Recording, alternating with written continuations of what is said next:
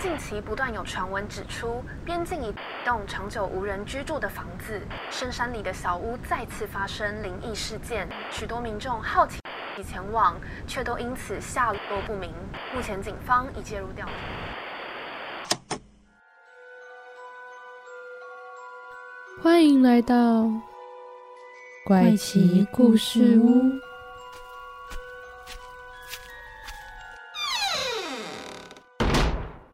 欢迎收听怪奇故事屋，我是 Bamboo，我是 Zoe。今天要来讲的是世界七大奇迹，也要强调一下是古代世界七大奇迹。对对，不知道大家有没有听过七大奇迹这一件事？其实我以前知道吧，可是我以前会一直分不出来到底是七还是八、欸。好像有两种说法。我们今天也先来跟大家讲一下世界七大奇迹有哪几种好了。好，其实有分成古代世界七大奇迹、中古世界七大奇迹、世界新七大奇迹、世界七大建筑奇迹，还有世界七大自然奇观，就是分成这几种。我们今天要分享的呢是古代世界的七大奇迹，这个呢也是最早被定义为世界七大奇迹的一个概念。所以其实你平常大家听到的七大奇迹，通常都是我们今天要分享的这七种。至于为什么会有这个七大奇经出来，就是因为在前二世纪的时候，有一个拜占庭人，他叫肥罗，肥罗，斐罗斐罗，好 （Philo） Philo Philo 呢，他就写下了世界七大奇迹，它里面就描述了当时地中海附近的七大伟大的建筑物。我觉得会特别来讲的，就是因为这七大奇迹目前只剩下古夫金字塔，你现在去那边还看到，剩下的六个它不是毁坏就是失踪，就真的找不到的那一种。然后甚至呢，它到底存不存在都是个疑虑。嗯，所以呢，我觉得就跟我们怪奇非常的相似。我以前就蛮喜欢这个七大奇迹的这一件事情，因为就觉得很神奇啊，你不觉得吗？还蛮有一个神秘面纱的感觉。对，那古代世界七大奇迹有哪些呢？最早被提出的七大奇迹的观念啊，有包含像是埃及的古夫金字塔、巴比伦的空中花园、奥林帕斯的宙斯神像，还有以佛所那边的一个叫做阿尔特弥斯的神庙，还有哈利卡纳苏斯的摩索拉斯王陵墓，跟罗德岛的太阳神铜像。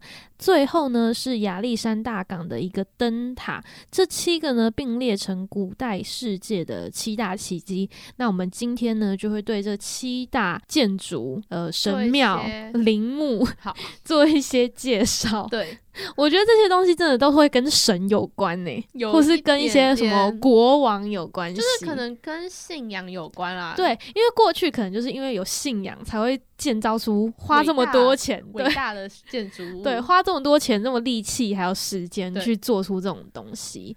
首先第一个，我们就马上来讲的就是巴比伦的空中花园。好我觉得这个应该也是大家比较熟知嗯的其中一个，因为历史课本好像也都都有会出现。那它是在公元前六世纪的时候，新巴比伦的一个国王，他叫做尼布甲尼撒二世。他在刚建立这个新巴比伦帝国的时候呢，当时他就娶了一个非常漂亮的妻子，叫做安美伊迪斯。那这安美伊迪斯她其实是异国的公主，虽然他们的结婚是有点政治联姻的那一种，但是呢，因为这王妃实在是太美了，所以呢，其实他们两个夫妻关系其实也不错对，其实也不错。可是呢，因为她是异国来的公主，所以呢，这个王妃她就是有很严重的思乡病，应该说越来越严重，就越来越怀念她的故乡，因为她的故乡比较丰沛一点的水资源啊，又在高山上。但是呢，新巴比伦这个地方呢，它就比较没有那么多的树木啊，或者是树丛这样子的，就比较干旱一点点的地方。所以呢，这个王妃就越来越想念她的故乡。于是呢，这个国王为了让他妻子能够开心，他就想说：好，我来为你建造一个漂亮的花园。为什么语气越来越诡异？对啊，我刚才在想，为什么突然变有点就是在说书？哦，哦，我就是想要营造说书的感觉。好，那你很成功。好，谢谢。它那个地方就是刚刚有讲到，它其实水资源并不是这么丰沛，所以呢，它没办法直接像种树，树就会自己这样子长大。对，它没有办法做到，所以他就决定建造一个空中花园，这就是空中花园的一个来历。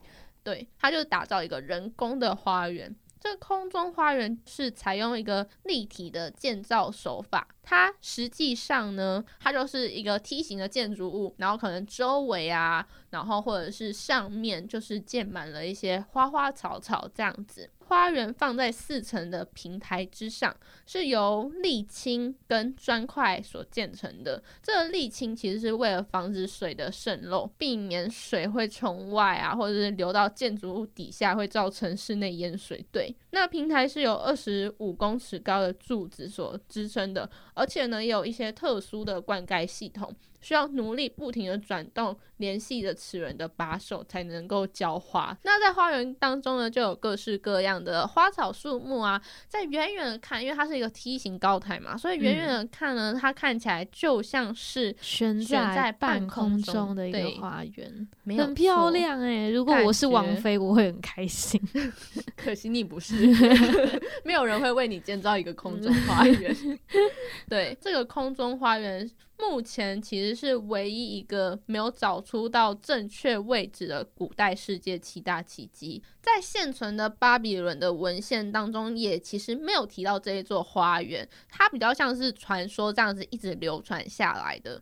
那在巴比伦也并没有找到一些正确的考据，但是为什么会没有任何的记载？有非常多的说法。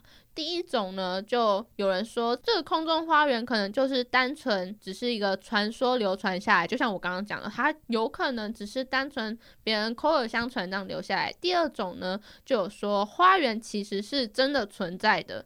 但是在西元一世纪的时候，可能被某种原因，有有可能战争啊，或者是天灾人祸这样毁灭了，所以就没有留下任何的痕迹。但是第三种是这个说法目前是最有利的，就是有学者认为，其实并不是新巴比伦这个国王建的，这空中花园的位置根本不是在巴比伦，而是在亚述国的首都尼尼微，而不是在巴比伦。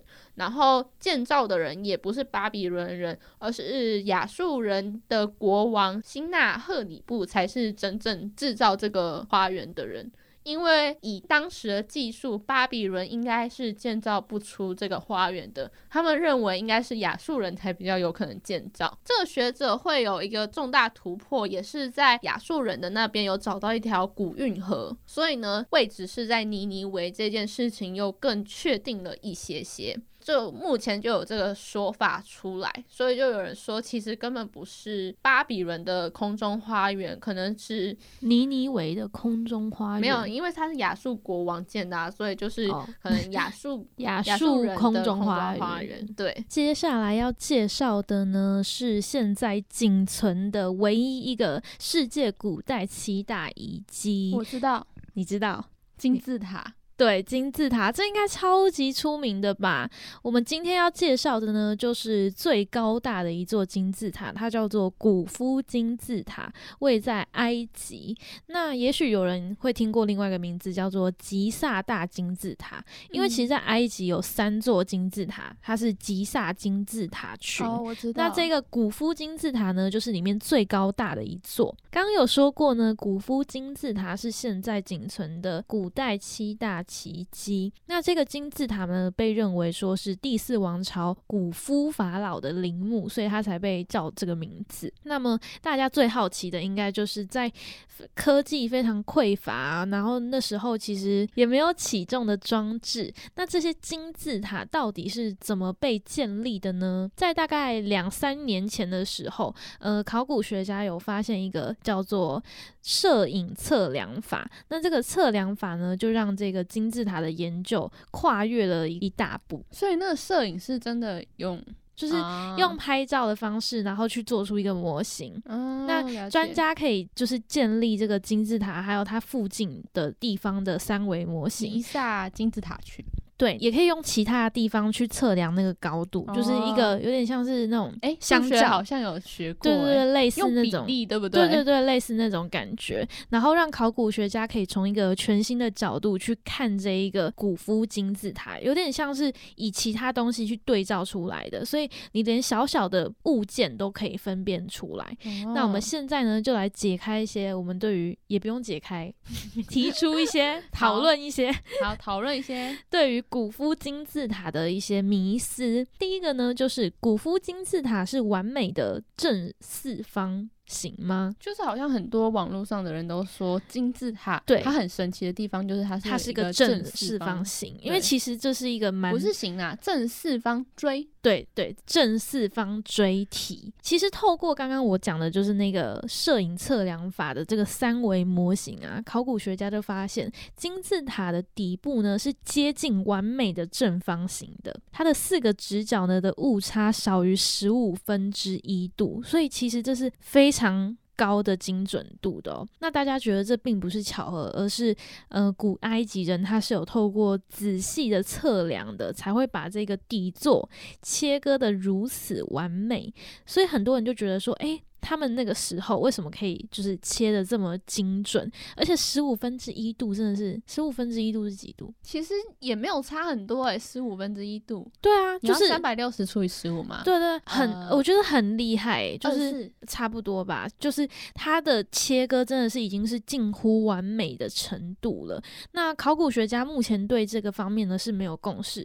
有些人认为说他们是出自于对星星轨迹的观察，也有人认为是太。太阳的倒影就是用太阳的倒影作为依据去切割的，所以这几个呢是目前的一个说法。那第二个就是被大家讨论的非常频繁的，对的一个问题呢，就是金字塔它这么大量的石块是怎么被运送的？这个问题呢是就是大家最疑惑的问题，因为每个石头啊，它平均重都是大概一点五公吨重，是非常巨大的，非常的高哎，真的，就是其实它比一般的人还要高。就是你远远看金字塔的石块可能是很小，但其实我有看过其他人就是去金字塔拍照的。照片，其实你。光一个石块就是比一个人还要高，对，所以大家就很好奇说，在那个时代到底是怎么样去搬运这些石矿的？而且呢，又不是说你每一个石矿都是从附近的石矿场来的，有一些甚至是从几十啊、几百公里以外的地方运到这个金字塔这边来的。那在二零一三年呢，这一个问题就被解答了，因为二零一三年的时候呢，一个法国的考古队他们就在红海附近的一个山洞发现了一个纸卷，那里面呢就写着古埃及工人一个叫梅勒的工人他的工作日志，那里面就有写到讲说这个石块是怎么从。图拉就是那个远方运到吉萨这个地方的，我们才知道说哦，原来古埃及人他是靠尼罗河去运送这些石块，用船只去运送。但是因为尼罗河跟这个金字塔的当地的那个地点其实是有一段距离的，所以他们就在金字塔附近就是开了一个人工湖，然后把尼罗河跟这个人工湖之间又开了一个运河，船只就可以直接航行在这个运河上，然后。到那个送到那个地方，直接送到那一个人工湖。那那个人工湖就在金字塔的旁边，所以呢，在二零一三年，其实这个谜团就已经被解开了。对，那最后一个呢，就是古夫金字塔是怎么搭建的？其实这也是我自己最好奇的问题哦。可是我有印象中，他们是有先搭一个斜坡，然后慢慢的把石块。对对对对对对，嗯，因为考古学家普普遍呢是认为说金字塔是一层一层一层这样搭上去的，因为他们发现说，其实，在看完这个三维模型之后，这个石块的大小啊，其实也并不是这么完美。然后呢，他们其实。也没有耗费这么大的功力去切割，就是切成一模一样的大小，呃，一模一样的形状啊，应该是这样说。因为当年真的是没有起重机，那很多人就有开始在做假设，就是很多的考古学家就有开始做两个假设。第一个呢，就是从地面建一个直行的坡道到金字塔的塔顶。嗯，有点像开一条路这样直直的上去，嗯大家应该可以想象得到。那第二个呢，就是在金字塔的周围。弄成一个螺旋式的道路，这样慢慢慢慢的上去，有点像是你可以把它想象成一个围绕式的楼梯，慢慢的上去，回旋楼梯的那种概念。但是呢，这两个假设都有不合理的地方，因为其实在附近的石矿场啊，距离金字塔也只有三百五十公尺而已。如果说从坡道到这个石矿场，然后延伸到这个塔顶的话，这个斜率太高了，所以没有办法像他刚刚讲的用直的，就是一路到塔顶都是直线的这个道路，斜率会太高。但是呢，如果你要整个建造就是螺旋式的话，物料又要使用太多，而且会不符合成本的效益。所以就是其实现在也还没有正确的找出它的搭建的对，但是呢，目前呢，最让人觉得有可能的做法是先。把它分成两个部分，你现在嗯。想象那个金字塔。分成两个部分哦，直坡道先连接到中间，然后到中间到塔顶的部分是用环绕式的，嗯所以你就是先直的可以到中间，然后上面的部分再用环绕式的方式，就是把这两个方法做结合。哦所以你的物料就不会太多，然后前面的斜率也不会到这么高。了解，但是呢，实质的做法其实还是要等更多的考古的证据来验证。这个就是我们古夫金字塔的一些解谜解思，应该算是应该算是有一点解答到大家吧。很详细耶，对啊，我自己都觉得我现在是古夫金字塔达人，而且没有啦，乱讲，达人。不要乱讲。而且 Roy 他原本还说七大奇迹我们简单讲就好了，结果他讲超多的，自己讲很多，自己讲很细。好啊，那我就继续接下来讲第三个。我们讲了这么多，我们才讲到第三个、哎，第三个大家应该也是广为熟知的之一，就是我们的奥林匹亚的宙斯神像。它是位在希腊的南部，大家都会觉得奥林匹亚好像是一个虚拟的一个地方，但其实希腊南部当时真的有一奥林匹亚城，然后那个区域其实就有建非常多的神庙，就连古代的奥林匹亚的运动会遗址也是在那个地方，所以那个地方其实有点像是古希腊人的运动场嘛，信仰中心，哦对。懂，就是像我们的台南一样非常重要的，非常重要的一个很多古迹、遗迹、神庙其实都在那个地方。嗯这个奥林匹亚的宙斯神像就是位在这个地方的宙斯神庙内。那它是古希腊一个雕刻家叫做菲迪亚斯的作品。当时世界上最大的室内雕像就是非这个宙斯神像莫属。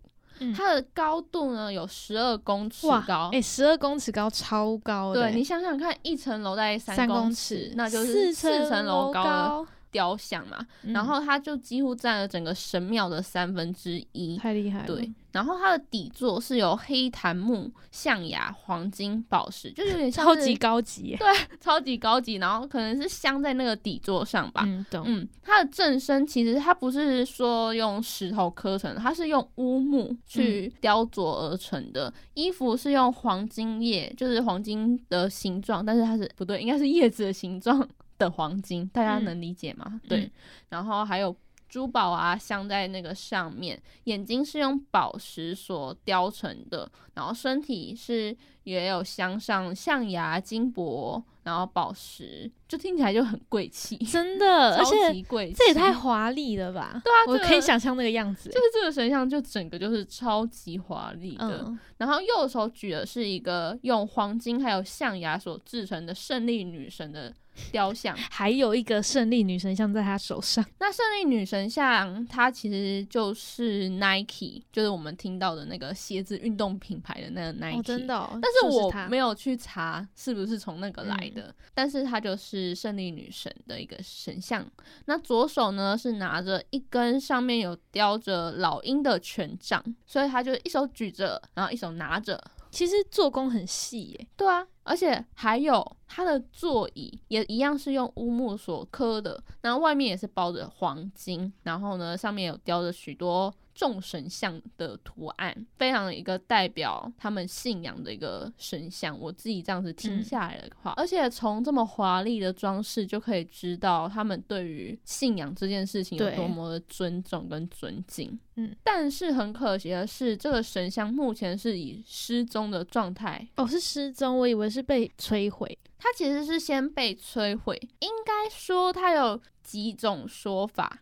第一个呢，就是像你说的，它是被摧毁，就是地震啊造成的倒塌，然后可能又有洪水侵袭。其实有人说是地震，有人说是洪水侵袭。可是我自己总结的结论就是，我觉得这两个都可能有。你可能遇到了地震，又有洪水的侵袭，所以呢，这个神像就被摧毁了。嗯，然后呢，还有一种说法是被大火给烧毁的。